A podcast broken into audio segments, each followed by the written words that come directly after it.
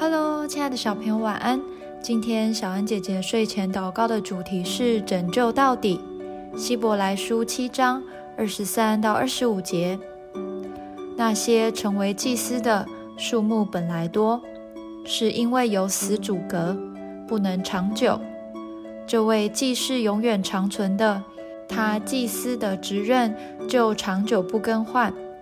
凡靠着他进到神面前的人。他都能拯救到底，因为他是长远活着，替他们祈求。在旧约时代，神为以色列人设立了祭司，要他们献牛羊为祭，为以色列人赎罪。到了新约时代，耶稣亲自降世为人，来到这个世界上，他将自己当作活祭献给神。使我们因着耶稣的救赎进入神的家。或许有些人会想：如果我不小心又犯错，耶稣是不是就不救我了？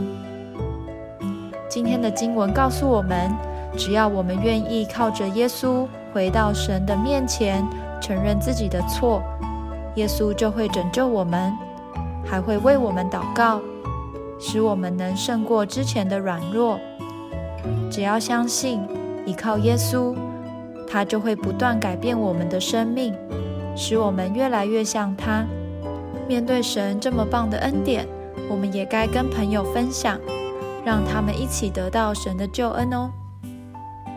我们一起来祷告：亲爱的耶稣，感谢你拯救了我，使我的生命跟过去不再一样。你是慈爱的主，赦免了我所有的过错。